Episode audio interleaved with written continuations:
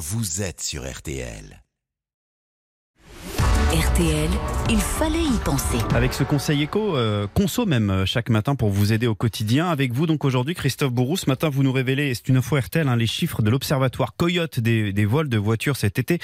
Vols qui ont bondi de près de 50% avec même un, un pic de, de 100% en août. C'est du jamais vu. Alors question Christophe, comment bien s'assurer pour éviter les mauvaises surprises?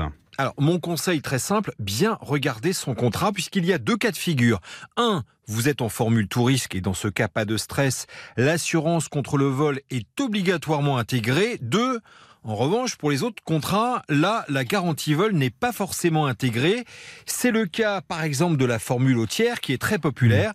Dans ce cas, c'est une option facultative. Et même bien assuré, attention, il y a des conditions. Oui, d'abord sachez que si vous vous faites voler des objets dans votre voiture, style euh, votre téléphone portable, euh, le GPS, un ordinateur, là aussi, le remboursement n'est pas automatique. Souvent, c'est une option.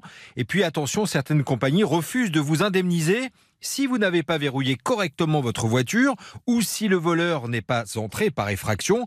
Autrement dit, vous risquez l'exclusion de garantie si vous avez laissé les clés par exemple ou encore les portes et les vitres ouvertes. Alors justement, pour les objets laissés à l'intérieur, il y a un plafond de garantie, c'est-à-dire?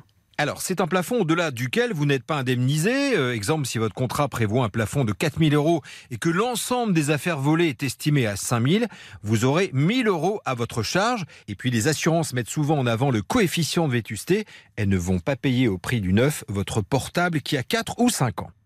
Alors justement, euh, qu'est-ce que je dois faire pour déclarer le vol de ma voiture? Là, vous devez agir rapidement. D'abord, vous devez porter plainte à la gendarmerie ou au commissariat. Ensuite, vous devez prévenir votre assureur. Et à compter du sinistre, du vol, hein, vous disposez de deux jours ouvrés pour le déclarer à votre compagnie d'assurance. Il fallait y penser.